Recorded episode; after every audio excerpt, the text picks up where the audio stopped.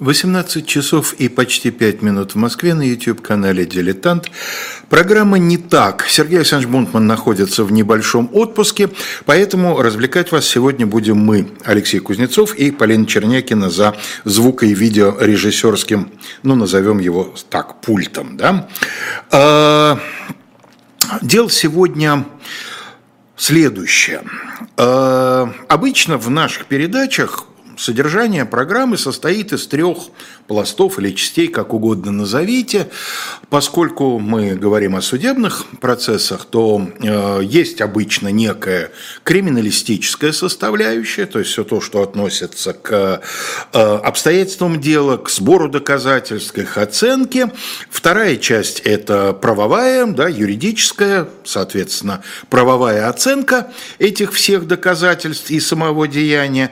Ну и, наконец, мы стараемся не забывать о некой социальной оценке, о той, той обстановке, которая э, способствовала этому преступлению. И вот э, сегодня в нашей передаче будет такой, такое соотношение этих трех элементов. Что касается криминалистической составляющей, она практически никак не выражена, потому что э, дело абсолютно ясное, дело с точки зрения Уголовного кодекса преступления, не относящееся, прям скажем, разряду тяжелых. Преступление достаточно обычное, как это свидетельствует из газет того времени. И с этой точки зрения те, кто любят там какие-то кровавые преступления, сегодняшняя передача не для вас, поскольку вся кровавость, к счастью, сведется к нескольким синякам. То же самое касается тех, кто любит преступления загадочные, ни малейшей загадки в этом деле нет, его обстоятельства абсолютно ясны и прозрачны, и будут довольно подробно э, изложены. Что касается юридической оценки, здесь есть определенный интересный разворот сюжета, и о нем в свое время речь будет идти. Э, но тоже, в общем, прямо скажем, э, те аргументы, которые предложит в своей речи адвокат в пользу того, что необходимо переквалифицировать обвинение, ну, тоже, прям скажем, это не, не сверхвысокий пилотаж, как мне представляется, э, такая идея лежала на поверхности. Другое дело, что и об этом я тоже постараюсь сказать. Возможно, адвокату было не очень просто принять решение с этим предложением выступить по некоторым причинам. А вот то, что та обстановка, в которой вообще все это произошло, вот она-то и будет сегодня предметом нашего исследования. Мы переносимся в 1940 год. Полин, дайте нам, пожалуйста, первую фотографию. Это не фотография, на которой есть кто-то из участников этих событий. Э, единственная причина, по которой я именно ее подобрал, потому что она достаточно точно атрибутирована. На этой фотографии ученики одного из средних классов подмосковной школы в 1940 году. Вот нам и придется сегодня иметь дело с учениками 6-7 класса Московской средней школы образца 1940 года. Вот такими примерно они были, как вы видите на этой фотографии.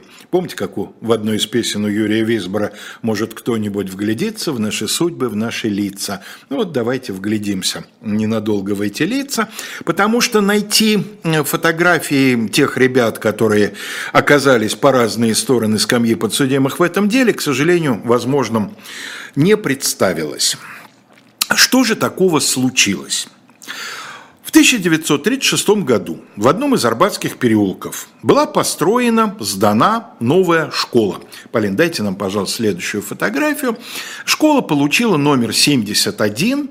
На вот этой вот фотографии, принадлежащей известному советскому э, фотографу Васину, э, изображен э, эпизод 1938 года, выборы очередные, которые в Советском Союзе проходили достаточно, так сказать, регулярно.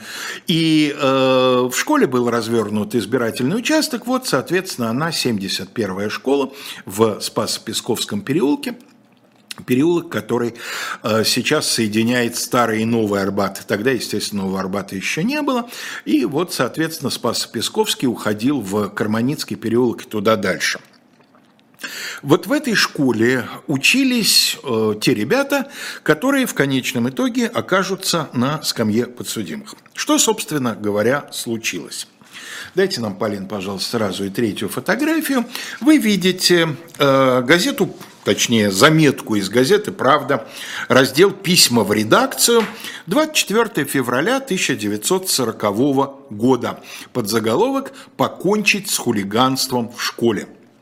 Вечером 16 февраля Банда хулиганов в возрасте от 13 до 19 лет зверски избила ученика 6 класса школы номер 71, 13-летнего Ростислава Сдобнова.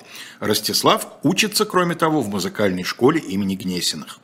Избиение ученика Сдобнова – из ряда вон выходящее проявление школьного хулиганства – Слава Сдобнов, пионер-активист, председатель пионерского отряда, секретарь учкома школы, активно борется за высокую успеваемость и сознательную дисциплину в школе. Он избит на посту. И как раз в тот момент, когда шел с товарищами к отстающему ученику, сыну инженера-коммуниста Баталина, чтобы по-товарищески помочь ему – Организатором избиения был сам ученик Баталин, причем подготовлялось оно по заранее обдуманному плану. Видите, авторы письма прямо обвинению уже готовят аргументы.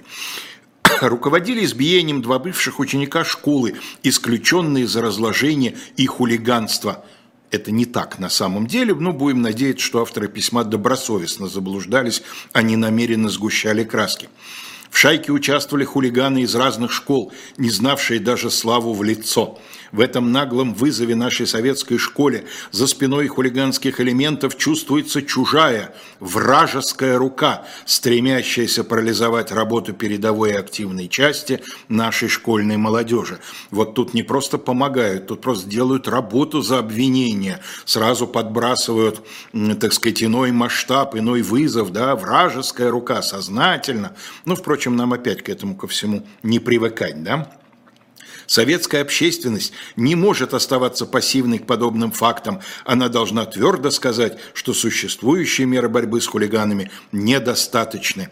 Школа номер 71, построенная в 1936 году, взяла на себя трудную и почетную задачу перевоспитать нормальных педагогическими методами, нормальными педагогическими методами тех подростков, которые, по выражению директора школы товарища Смирнова, были в тягость другим школам и составляют здесь почти половину всех учащихся.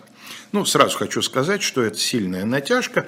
Дело не в том, что школа номер 71 взяла на себя какую-то особенную задачу, а в том, что это совершенно обычная практика, в Москве, я с такой практикой сталкивался в позднее советское время, когда открывается новая школа, школа-новостройка, у нее есть, естественно, приписанный микрорайон, и набрать младшие классы для нее обычно не представляет себе труда. Раз школу построили, это значит, что в данном районе нехватка мест в школах, поэтому первые, вторые, там, пятые, шестые классы наполняются обычно без какой-то проблемы. А вот со старшими классами проблема, потому что старшеклассников перейти в другую новую школу заставить, как правило, не просто, они уже прикипели, что называется, к своим местам. И поэтому вот действительно обычной практикой было то, что старшие классы наполняются теми, от кого соседние школы рады избавиться, кого они просто-напросто выдавливают. Так что это не какой-то особенный почин школы, а обычная ситуация со школой-новостройкой. Дайте нам, Полин, пожалуйста, следующую фотографию. Вы видите портреты трех женщин, чьи имена стоят под Э, данный, данным письмом в редакцию. Тут после них сказаны и другие, всего 13 подписей, а по именам названы слева направо, соответственно, Директор музыкальной школы имени Гнесиных, заслуженный деятель искусств и депутат Моссовета Елена Гнесина – да, вторую фотографию, я думаю, что многие узнали. Народная артистка СССР Ольга Книпер-Чехова. На третьей фотографии депутат Моссовета Ольга Чкалова. Это вдова Валерия Павловича Чкалова. Ну, газета «Правда», да, хлесткие такие заголовки обвинения, э, крупные известные подписанты, калибр, прямо скажем, очень и очень немаленький, да. Совершенно очевидно, что э, газета, редакция, авторы письма исходят из того, что э, необходима новая кампания, кампания по борьбе со школьным хулиганством, тем более, что в заметке, я не всю вам ее, естественно, прочитал, она довольно большая, в заметке приводятся другие факты хулиганских действий в отношении хороших учеников в других школах, то есть создается ощущение, что проблема школьного хулиганства вышла в стране на некий качественно новый уровень. О том, что это дело, этому делу придан, ну, скажем так, несвойственный обычным тумакам, полученным в мальчишеской драке масштаб и калибр, свидетельствует и то, что это дело, которое, разумеется, должно было бы привлечь внимание районного суда, никак не городского, Дело по первой инстанции рассматривается Московским городским судом. То есть явно совершенно в ответ на запрос газеты «Правда» и уважаемых депутаток Моссовета, и ответ должен был быть тоже соответствующий. Сами понимаете, что положение подсудимых и работу их адвокатов это все чрезвычайно осложняло. Э, дайте, пожалуйста, Полин, нам следующую картинку. Э, вот в этот дом, собственно говоря, шел Слава Сдобнов и сопровождавшие его еще несколько учеников 71-й школы в качестве группы поддержки в тот самый злосчастный вечер 16 февраля 40 года, когда все это произошло. Э, дом, мне кажется, хорошо узнаваем.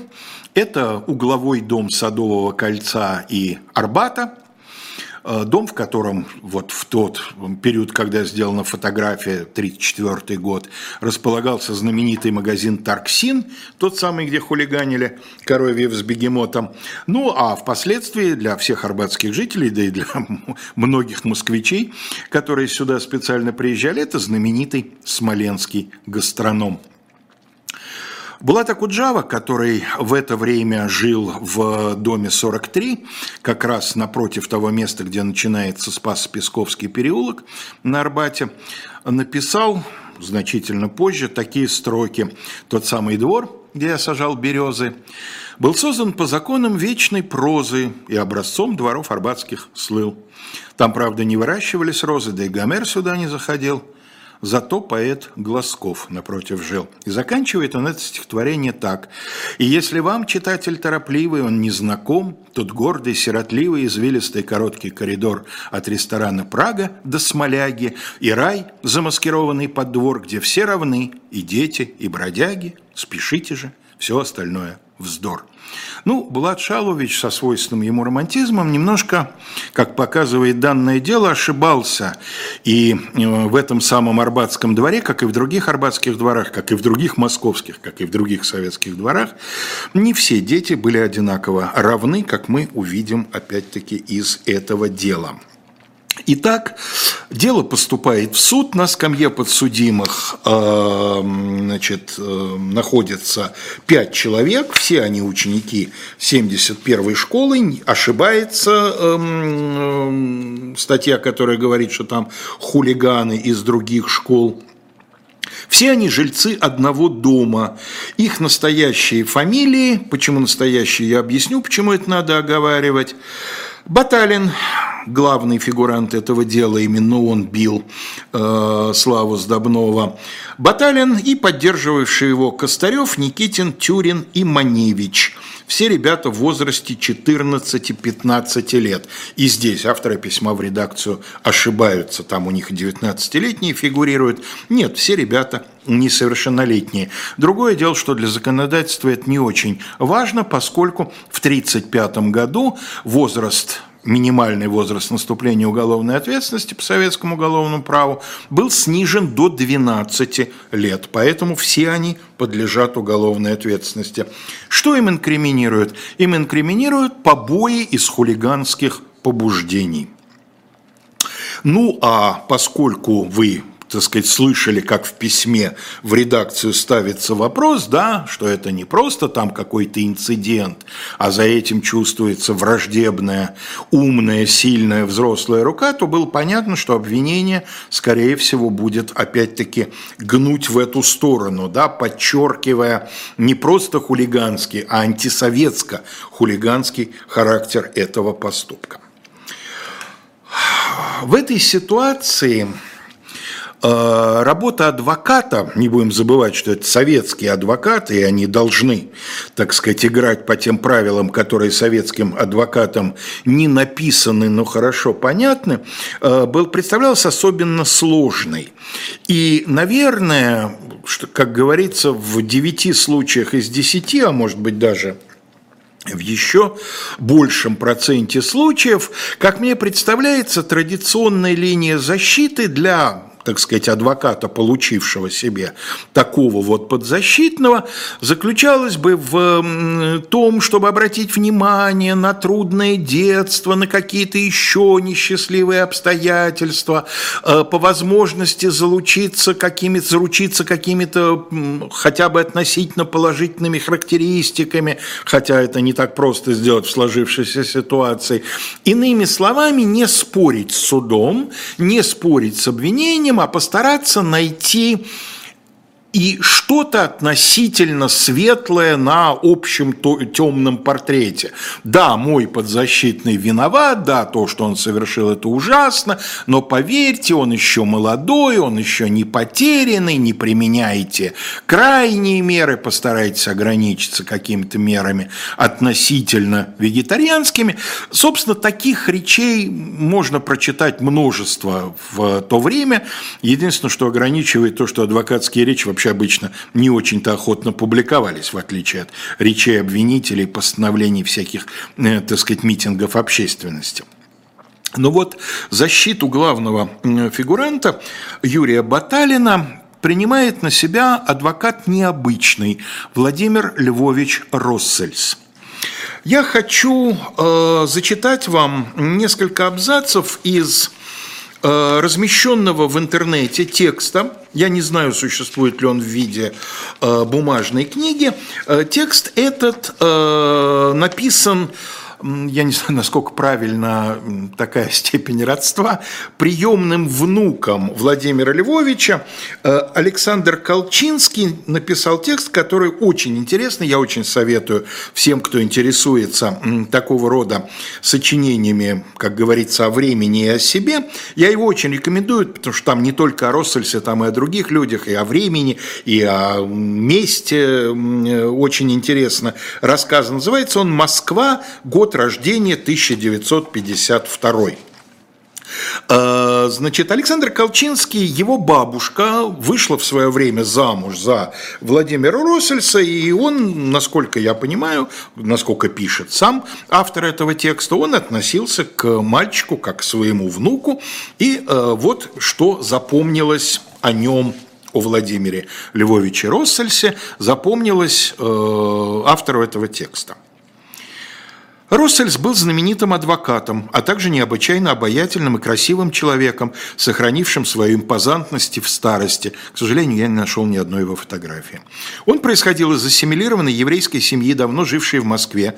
Владимир Львович окончил юридический факультет Московского университета э, и стал присяжным поверенным, то есть адвокатом еще до революции. После того, как в СССР был восстановлен институт адвокатуры, отмененный в первые революционные годы, Россельс снова стал защитником. Само слово «адвокат» надолго исчезло из официального советского языка. Дедушка много времени работал дома, сидел с папками за столом, а чаще неторопливо, в глубокой задумчивости, ходил взад-вперед по комнате, заложив руки за спину, обдумывая свои речи. Я, конечно, не должен был при этом ему мешать. Владимир Львович часто защищал людей, совершивших страшные преступления. И не только я, но и взрослые приставали с нему, к нему с вопросами, как это он может защищать таких злодеев. Он объяснял мне роль адвоката в суде, говорил, что в любом преступлении есть хоть какие-то смягчающие обстоятельства, что справедливость невозможна, если у обвинителей нет оппонентов. На полках стояли дореволюционные издания речей выдающихся русских адвокатов. Кони Плевака, Андреевского, которые я, повзрослев, с увлечением читал – Дедушкину книгу об адвокатуре, изданную в 60-м году, до сих пор цитируют в юридической литературе, а в 1966 году он стал первым советским адвокатом, речи которого были опубликованы отдельной книгой. Поль, дайте нам, пожалуйста, обложку этой книги. Вот перед вами это издание. Действительно, э, вот судебные речи отдельного, одного отдельно взятого защитника изданы в Советском Союзе э, впервые были. В другом деле группа комсомольских активистов отправилась домой к отстающему однокласснику, чтобы поговорить с его отцом, который, как выяснилось на суде, за малейшие проступки сына порол. Несчастный двоечник подкараулил группу в подъезде и побил главного активиста. Россель защищал обидчика, используя те же спекулятивные рассуждения о воспитательной роли советской школы, что и прокурор процесс закончился победой защиты. Я ни секунды не сомневаюсь, что в данном случае просто память подводит автора текста, ни что он его намеренно искажает, ни комсомольских, а пионерских активистов. Насчет сына парол я нигде не нашел ни малейших э, ссылок на это. Более того, в этом отношении похоже, что у э, папы обвиняемого э, существует некоторое алиби. Он сравнительно незадолго до этого происшествия вернулся из длительной загранкомандировки, то есть просто-напросто э, не имел возможности применять э, семейное насилие. Да и кроме того, полностью опубликована речь Владимира Львовича. Я уверен, что он упомянул бы о таком обстоятельстве, если бы оно в суде как-то проявилось, а он о нем не упоминает. Но вот фраза, ради которой я, собственно, и зачитал этот абзац – защищал обидчика, используя те же спекулятивные рассуждения о воспитательной роли советской школы, что и прокурор, вот она, на мой взгляд, нуждается в более подробном комментировании. Да, конечно, а Владимир Львович, к этому времени уже почти два десятка лет побывавший советским адвокатом, прекрасно знал э, правила игры, и, безусловно, эти правила игры включали использование такой вот, ну, будем называть вещи своими именами, идеологизированной демагогии, и я вам приведу пример из его речи. Но дело в том, что речь Россельса этой идеологии, этой демагогии, извините, она действительно декорирована – но за декорацией существует очень серьезная и правовая, и нравственная основа аргументации, которая представляется мне в тех предложенных, достаточно мрачных с точки зрения защиты условиях, работой совершенно блестящей, совершенно выдающейся. И, э, собственно, сейчас я перехожу к тому, что буду цитировать вам довольно большие фрагменты, уже запаситесь терпением, из речи адвоката, а, сопровождая их какими-то комментариями и, если необходимо, разъяснениями. Вечером 16 февраля 1940 года на второй этаж дома на углу Смоленской площади Арбата поднималась небольшая группа детей. Это шел совет пионерского отряда школы. Хорошее намерение руководило ими поговорить с отцом своего товарища Юры Багрова об успеваемости его сына. Почему Юра Багров, хотя на самом деле Юра Баталин? Дело в том, что в 50-е 60-е годы, когда начали публиковаться речи советских защитников, действовало правило, это правило в каждой книге прямо на первой же странице э, оговаривалось, что имена э, подсудимых, имена свидетелей, другие имена изменены. И вот в публикации этой речи имена изменены. Но поскольку в газетных публикациях названы настоящие фамилии, и поскольку при изменении фамилии на вымышленные э, те, кто менял, прям скажем, недалеко уходили от э, настоящей фамилии, и практически всегда можно без труда определить, кто под каким псевдонимом скрывается, я уж буду использовать, чтобы вы не запутались окончательно, я я буду использовать настоящие фамилии фигурантов этого дела. Поэтому Юра Багров из публикации на самом деле Юрий Баталин. Они вошли в коридор, а там в коридоре поджидала их другая группа таких же школьников, их сверстников и товарищей. Квартиры были коммунальные э, в доме, где потом будет размещаться Смоленский гастроном. Был сначала четыре, потом надстроили в середине 30-х пятый этаж. Вот эти этажи до конца 60-х годов занимали коммунальные квартиры, потом дом поставили на капремонт, после капремонта отдали его Министерству иностранных дел.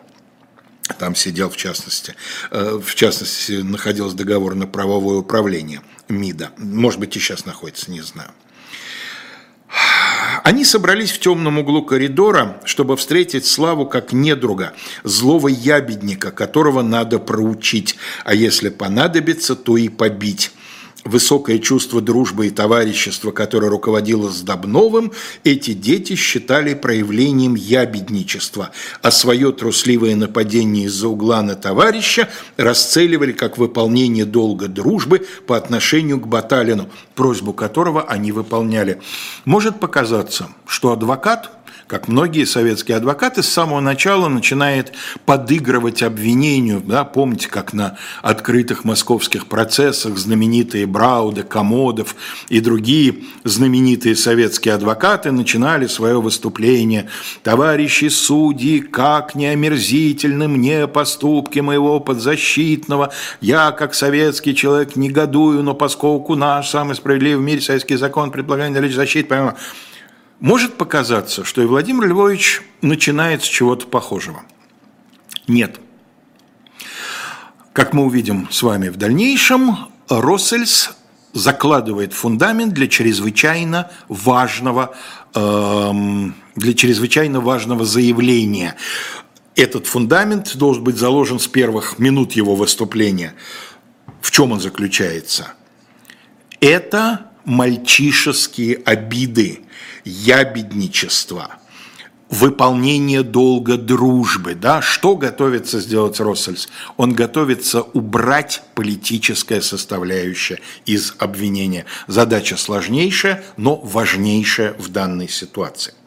Ну а сейчас мы, как всегда, в середине часа на минуточку прервемся для рекламы shop.diletant.media. Живой гвоздь на связи с вами каждый день. За его работой стоит целая команда. Помогите нам становиться лучше в эти непростые времена. Оставляйте донаты. Нам важна ваша поддержка. Мы работаем для вас. Вперед, вперед, не ведая преград, Сквозь вихрь и град, и снег, и непогоду, Ты должен сохранить мне дни и год. Вперед, вперед, куда глаза глядят.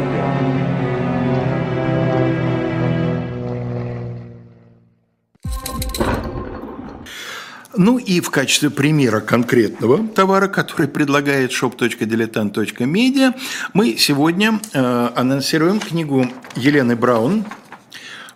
Вот, пожалуйста, так сказать, э, обложка, да, которая называется «Ричард III. Самый оболганный король Средневековья». Ну, и те, кто следит за э, сайтом «Дилетант», мы не первый раз к теме Ричарда III обращаемся, особенно э, в последние недели, потому что э, вот недавно вышел из типографии очередной том нашего графического романа из серии «Спасти», «Спасти принца в Тауэре». Там внутри есть небольшой, на этот раз достаточно небольшой исторический комментарий, э, посвященный версиям реальной истории, а не той, которая эм, значит, изложена нашими авторами графического романа. Понятно, что она вымышленная. Но вспомните, что несколько лет назад был номер «Дилетанта», где главная тема номера была посвящена Ричарду Третьему. Так что это вообще, можно сказать, один из, не скажу любимых, но один из самых популярных исторических персонажей, который в нашем журнале и на нашем эм, YouTube-канале фигурирует фигурирует. Так что, кому интересно, вот, пожалуйста, Ричард III, самый оболганный король Средневековья, книга Елены Браун, она еще есть в продаже. Ну а теперь давайте вернемся к работе Владимира Львовича Россельса. Значит, ему нужно убрать идеологию, и для этого ему нужно показать истинные мотивы участников. И Ростислава Сдобнова, который идет к отцу своего одноклассника для того, чтобы с ним побеседовать об успеваемости сына, и ребят, которые составляют его группу поддержки, и, соответственно, Юрия Баталина и тех, кто поддерживает его, которые пытаются Ростиславу воспрепятствовать. Избит мальчик Сдобнов. Может быть, его душевные качества, поведение вызвали столь бурную реакцию его товарищей? Нет. Родители Славы вправе гордиться своим сыном. Слава Сдобнов, председатель пионерского отряда 6 класса, член учкома, отличник, безукоризненно дисциплинированный, прекрасный товарищ, говорит о нем директор школы. 14-летний мальчик, перед тем, как пойти к отцу Баталова колеблется, боится ошибочного шага, быть ложно понятым своим товарищем незаслуженно прослыть ябедником. Он обращается за советом к заведующему учебной частью, к заучу, фактически, к второму человеку в школе после директора, спрашивает, удобно ли, тактично ли идти учащимся по такому поводу к родителям товарища, и получает неосторожный совет, о котором, несомненно, теперь жалеет давший его педагог. Вот это вторая очень важная линия защиты. В том, что произошло, большая, если не определяющая, вина педагогического коллектива школы, старших, взрослых. Тревожно ощущает неверность своего шага Слава и говорит Тамаре Либовой, знаешь что, когда мы расскажем отцу, что Юрию нужна помощь, мы позовем Юру погулять, чтобы дома не было неприятностей, поговорим с ним по-товарищески об учебе. То есть он думает о том, что он понимает, что на самом деле поступок-то, мягко говоря, очень непростой, и думает о том, как бы для Юры смягчить последствия, позвать его погулять, потому что нужно дать будет время отцу как-то немножко прийти в себя, да, и, так сказать, остыть, чтобы он э, там если есть такая, та, такие, такая особенность, да, чтобы он не начал там кулаки раз пускать. Не правда ли, товарищи судьи, такую чуткость мог проявить мальчик высокого интеллекта, тонкой душевной организации? Дальше адвокат много времени уделяет тому, что э, ученики и одноклассники, даже те, кто, э, так сказать, одобряет вот э, само это избиение, говорят о Ростиславе Сдобнове как о хорошем человеке. А дальше э, Владимир Львович переходит к Э, ну, одной из двух главных э, линий своей речи. Перед этим я хотел, я обещал продемонстрировать вам, как он пользуется риторическими приемами, которые я назвал такой идеологизированной демагогией. Да, пользуется, конечно, но тут его никто не спрашивает, он вынужден ею пользоваться. Вот смотрите, пример, на мой взгляд, такой совершенно образцовый. Советское учительство, как один из передовых отрядов социалистической интеллигенции, призвано содействовать повышению культуры подрастающего поколения, укреплению в сознании молодежи великих принципов коммунизма, высоких идей морали, воспитанию в них лучших качеств человека, идейности, решительности, честности и верности долгу, бесстрашию и настойчивости, трудолюбию, беззаветной любви к социалистической родине, народу и коммунистической партии. Оно с честью несет свое знамя. Правда, зацепиться не за что, да, настолько гладко и настолько, в общем, я думаю, что ни на запятую не отличается по стилю и по содержанию от того, что э, говорил прокурор. К сожалению, его речь нигде не была опубликована, и ей мы воспользоваться не можем. Но дальше-то, дальше-то идет по существу, и вот там эта гладкость речи пропадает, там появляются совершенно конкретные э, вещи, на которые защита обращает внимание. Директор школы – человек, личные и нравственные качества которого нам не внушают сомнений, но его педагогические приемы, методы воспитания вызывают тревогу. Судите сами, товарищи судьи. У кого-то в школе пропадают деньги. По этому поводу школьников седьмого класса подвергают личному обыску. У них выворачивают карманы. Каждый может быть жуликом, каждый в подозрении. Доверять никому нельзя и даже близкому товарищу. Вывод, который могут сделать школьники. Растет рознь среди друзей, недоверие. Не правда ли метод воспитания весьма сомнительный? Он дал свои результаты. А вот еще. Школьники Болотов и Карев одобряют избиение Зорина. Узнает об этом и директор – и не находит лучшего способа бороться с открыто выраженным мнением подростков, как исключение их из школы – это вот то, о чем я говорил, когда Ольга Леонардовна и другие авторы письма в редакцию «Правды» пишут, что все это подстроили исключенные там за безнравственность еще до этого, значит, ученики школ. Да нет, все наоборот было, да, в совершенно обратной последовательности. Два школьника, э, видимо, своим приятелям заявили, что они одобряют избиение Сдобного, кто-то доложил директору, и директор за это их исключает. Но это не все. Для того, чтобы вновь быть принятыми в школу, от обоих исключенных требуется очень немного. Они должны подать письменные заявления, что осознали неправильность своих высказываний и раскаиваются. И что же? Чуть ли не на следующий день они подают заявление, что осознали, раскаялись, и они возвращены в школу. Такова награда за лицемерие.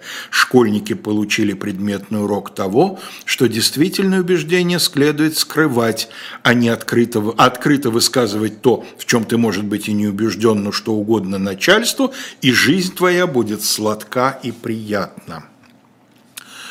Вы знаете, я хочу сказать, что вот как бы Владимир Львович не отдавал дань вот этой вот идеологизированной такой вот, значит, э, демагогии, но вот здесь в данном случае он ходит по очень тонкому льду, тем более, что в его жизни, в его адвокатской жизни уже был э, скажем так, звоночек из этой оперы. Он защищал человека, обвиненного в краже мешка подгнивших яблок. Казалось бы, полная ерунда, но яблоки были колхозные, и по знаменитому указу от 7 августа 1932 года, да, указ 7.8, э, этому человеку грозило очень, так сказать, тяжкое наказание. Так вот, Владимир Львович в своей защитительной речи Э, постарался убедить суд в том, что человек совершил э, эту кражу не в целях наживы, а для, от голода. Ну вот действительно, товарищи судьи, говорил он, это я домысливаю, я себе представляю просто эту ситуацию. Ну посмотрите, ну если бы это были хорошие, спелые, качественные яблоки, да, еще можно было бы говорить о том, что он украл этот мешок, чтобы продать. Но эти-то подгнившие, но их же продать невозможно, он сам очень есть хотел и его арестовали. Его арестовали, потому что как это так? Советский адвокат в судебном процессе заявляет о том, что советский труженик может украсть от голода. Что в Советском Союзе? Голод, что ли, есть? Для него обошлось, его через несколько недель выпустили. Какие уж там рычаги были задействованы, коллегия или вступилась, этого мы не знаем – но я к тому, что то, что после этого он все равно рискует критиковать директора школы, вполне возможно, члены партии, потому что уж, по крайней мере, даже если он не член партии, райком партии директор утверждает э, на своем посту, да? Но вот, тем не менее, он рискует, рискует э, руководителя советской школы сделать косвенно виновным в том, что произошло. Это большое мужество. Оно не выглядит громким, но если задуматься, это большое мужество. Влияние этих методов сказывается и на атмосфере, которая создается в шестом классе, где учатся Сдобнов и Баталин – Недоверие друг к другу, рознь внесены в их среду. Начинается расслоение товарищей, образуются группировки среди одноклассников. В шестом классе ученики резко делятся на отличников, хороших детей, и неотличников, плохих. Отличники возглавлялись с Добновым, неотличники – Болотовым и Каревым. Дело дошло до того, что отличник Лозов, сидевший с Болотовым на одной парте, разделил парту пополам, отделив себя от товарища. У нас, мол, с тобой разные интересы. На всех руководящих постах были отличники. Классным организатором, членами советского отряда были только отличники. Зорин, Лозов, Либова, Травина, ну это измененные фамилии. Редакторами, корреспондентами стенгазеты были отличники, ревниво оберегавшие газету от проникновения посторонних. Когда не отличник Баталин наш подсудимый, оформил стенгазету, редакторы не приняли ее, заявив, что он не имел на это права. Замечательно, да? Посторонним вход воспрещен. Поразительно, да? Адвокат как будто предвидит, что пройдет 20 лет, и фильм, правдивый фильм о пионерском лагере будет назван «Добро пожаловать» или «Посторонним вход воспрещен». Ну, не 20, конечно, почти 30. Хороший порыв и труд Багрова, нет, 20 с небольшим, извиняюсь. Хороший порыв и труд Багрова пропали даром. И кто знает, может быть, в этот день впервые зародилась у него вражда к обидчикам, дурная мысль от незаслуженной обиды пропасть между двумя группами детей расширялась и углублялась. Педагоги не могли не видеть этого, но проходили мимо, не понимая всего значения назревавшего конфликта и не принимая никаких мер для улучшения напряженной атмосферы в классе. Вот видите, что Владимир Львович в данном случае доказывает? Он доказывает, что неумелыми, неловкими, э, иногда откровенно антипедагогичными мерами администрация школы, учителя создали такую атмосферу, при которой дети как бы э, поделены на группы, и эти группы столкнулись. Да? То есть, по сути, вот то, что произошло в коридоре коммунальной квартиры дома 54 по Арбату, это приготовлялось взрослыми. Но, разумеется, говорит адвокат, конечно, они не хотели этого, но это их действия к этому объективно привели товарищество, ябедничество, все это перемешалось и спуталось, спуталось в взволнованном воображении Баталина.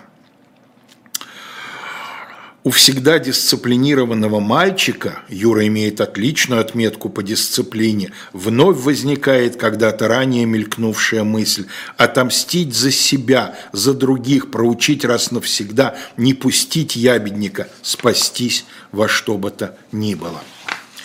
Вторая линия, вторая линия защиты – это в том, что в произошедшем есть вина и родителей. Однако испытания Юры не кончились, Юры Баталина. Он идет домой. Он уже знает, да, что к нему домой собираются прийти пионеры-активисты, разговаривать с его отцом. Он знает, что они сделают это послезавтра. Однако испытания Юры не кончились, он идет домой, мысль блеснула, созрела, решение принято, но ведь еще не выполнено, еще теплится надежда. Сказать матери, отцу колеблется Юра, но днем отец и мать заняты на работе. Может быть вечером? 14 февраля вечером мы с женой были в кино, рассказывает инженер Баталин, и когда пришли домой, Юра уже спал, а утром ушли на работу, он еще не вставал. И дальше адвокат на примере других ребят, помогавших Баталину, тоже показывает, что родители заняты, заняты, заняты. Родители редко со своими детьми разговаривают, они, может, и поделились со взрослыми, но некогда этим самым взрослым.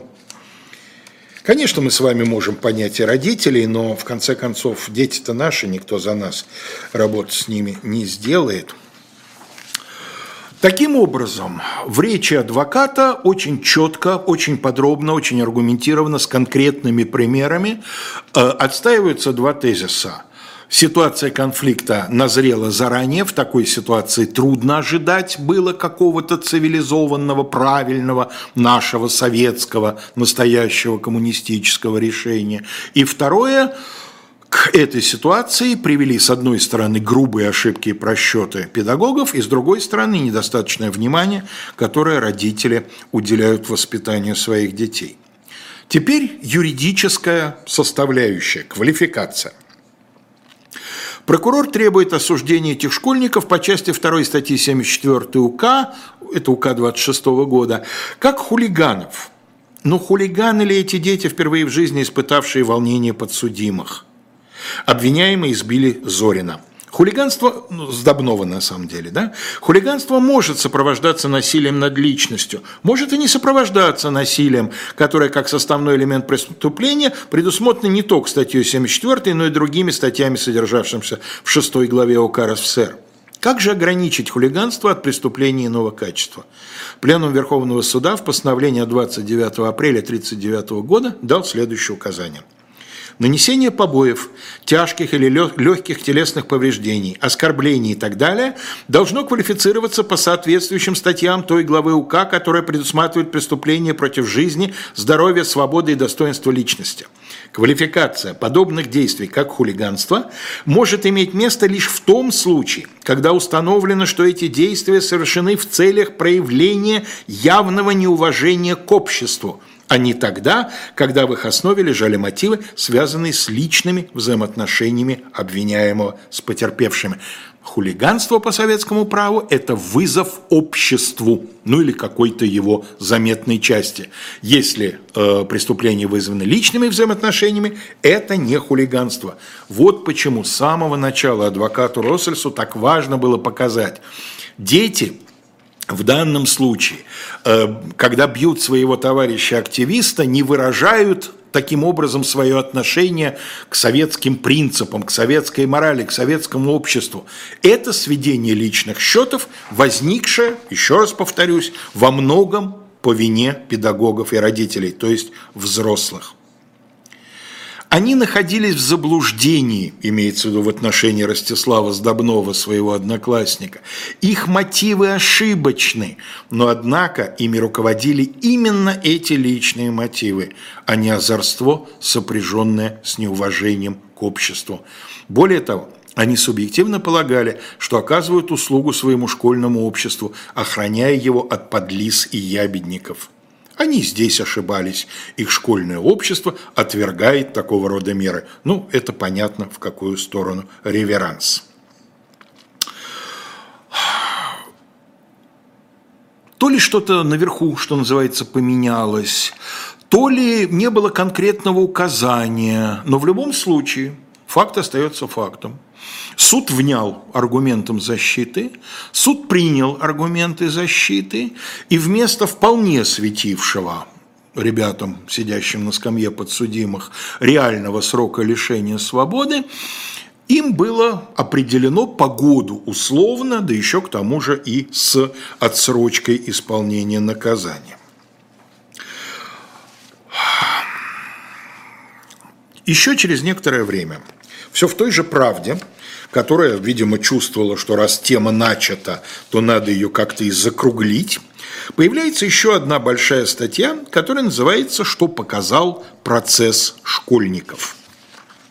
И вот в этой статье есть два э, небольших фрагмента, которые мне хочется процитировать, потому что нам сегодня Боюсь, даже трудно себе представить, какого колоссального гражданского мужества от журналиста требовало в 1940 году в статье «В правде» включить эти фрагменты в нее. Слава Сдобнов с санкцией школьной администрации направился к отцу Юры. «А удобно мне будет пойти? Мне, ученику, разговаривать с родителями?» – спросил Сдобнов у заведующего учебной частью. «Удобно», – убежденно ответила она. «А в самом ли деле удобно?» Шла, Слава шел с лучшими намерениями, но положение его было все же ложным. Если уж педагоги одобряли предпринятую советом отряда меру, то им прежде всего нужно было добиться, чтобы необходимость этой меры стала ясна Баталину самому. Нужно было объяснить ему, что дети идут не жаловаться, а предложить свою помощь. Только в этом случае такого рода поход мог иметь смысл. Но есть ли необходимость ставить ученика в положение педагога, который обсуждает поведение другого ученика с его родителями? Когда я прочитал подпись журналиста под этой статьей, я испытал, как говорят юристы, состояние сильного душевного волнения. Но прежде чем э, закруглить этот сюжет, Полин, дайте нам, пожалуйста, следующую фотографию, чтобы закончить с Владимиром Львовичем Россельцем в сегодняшней передаче. Перед вами э, кадры из фильма, э, кадры из, из фильма, который называется «Защитник Седов». Э, Создатели этого фильма награждены национальной премией в области адвокатуры и адвокатской деятельности за блестящую киноработу, посвященную советскому адвокату. Вы узнали, я думаю, великолепного актера Владимира Ильина, который исполнил э, главную роль защитника адвоката Седова. Так вот, это абсолютно точно известно, прототипом этого э, киногероя был Владимир Львович Россельс. Я очень рекомендую вам посмотреть этот небольшой, менее часа, по сути, короткометражный художественный фильм. Фильм страшный, по своему сюжету, но вас ждет блестящие актерские работы, блестящая режиссерская, блестящая операторская и очень интересная история. Ну а теперь, Полин, дайте нам, пожалуйста, последнюю фотографию. Вот фотография э, женщины, которая написала вот эту вот завершающую дискуссию, статью в «Правду». Это Фрида Вигдорова. Совершенно замечательный журналист, сама педагог по образованию, несколько лет проработавшая в школе, человек невероятной честности, человек невероятной принципиальности, написавшая множество замечательных материалов по вот таким вот острым и злободневным вопросам советской педагогики. Я думаю, что многим из тех, кто слушает эту передачу это имя в первую очередь известно благодаря тому, что в свое время именно запись сделанная Фридой Викторовой, э, Фри, Фридой, извините, э, Викторовой, э, во время процесса над Бродским, именно эта запись сделала впервые сделала общественным достоянием то, что творилось в зале суда, куда, как говорится, простых людей не пускали. Э, именно Фриде Вигдоровой Александр Галич, очень ее любивший, уважавший, посвятил одну из лучших своих песен «Уходят, уходят, уходят друзья», одни в никуда, а другие в князья. К сожалению, жизнь ее была очень непродолжительной, болезнь унесла ее в середине 60-х годов, она 15 -го года рождения, но вот это один из двух людей, которых мне в сегодняшней передаче, светлых людей, первый, как вы понимаете, адвокат Россельс, хотелось бы особенно отметить.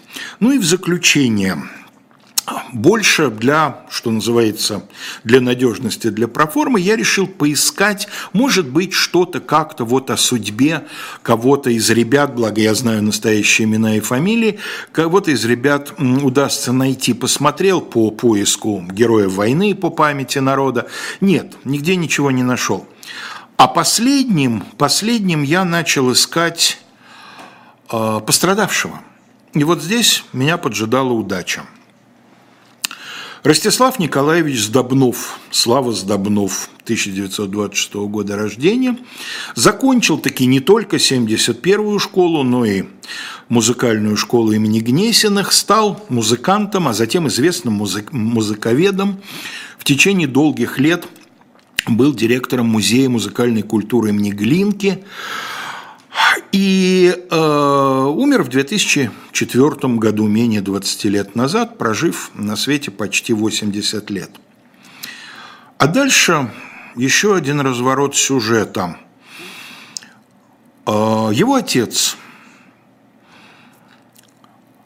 э, Николай Васильевич Сдобнов, оказывается, был довольно известным деятелем революции в Сибири, город Шадринск, тогда по тогдашнему административному делению это э, Пермская губерния, э, был в этом Шадринске председателем Совета, принадлежал к партии социалистов-революционеров. И в свое время у советской власти в 20-е и начале 30-х годов несколько раз возникала за принадлежность когда-то к партии эсеров, его репрессировать, но у Николая Васильевича была такая защита. Его супруга, с которой он познакомился еще в Сибири, в Шадринске, в свое время была одноклассницей в гимназии, одноклассницей э, будущей жены почти всесильного Андрея Александровича Жданова, одного из членов ближайшего сталинского круга. И, видимо, это ну, помогало стала, так сказать, надавить на слишком ретивое следствие, а поскольку ничего, кроме принадлежности к партии, я так понимаю, за Николаем Васильевичем не числилось, то его выпускали каждый раз. Он стал очень, он стал, извините, очень крупным библиографом, написал э, несколько книг, в том числе э, капитальный труд по библиографии Сибири. Когда началась Великая Отечественная война, ему было уже 52 года, оставалось недолго до 53 в армию регулярно. Его, конечно, не взяли бы, но 3 июля 1941 года он пришел в военкомат. Дата это, конечно, не случайно. 33 июля в Москве началось формирование первых пяти дивизий народного ополчения. Он хотел хотя бы в ополчение. Его не взяли. Армии он не пригодился. Зато пригодился тут же чекистам. Объявился человек, напомнил о себе, жив, оказывается, курилка. 5 июля пришли за ним, через пару месяцев дали 10 лет – Отправили в лагерь под Красноярск. До Красноярска он не доехал, по дороге ему стало так плохо, что пришлось, пришлось в Сольвычегодске выгрузить в пересыльную тюрьму, где он через несколько месяцев и скончается. Это сейчас тот самый печально знаменитый черный дельфин, одна из колоний для приговоренных к пожизненному заключению.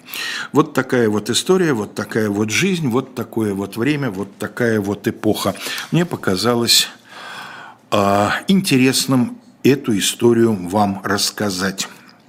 Ну а ближайшее время Э, опять вы возвращаетесь на «Живой гвоздь». В студии э, меня сменит мой друг и коллега Антон Орех, э, который в программе «Особое мнение» будет беседовать с экспертом нефтегазовой отрасли Михаилом Крутихиным.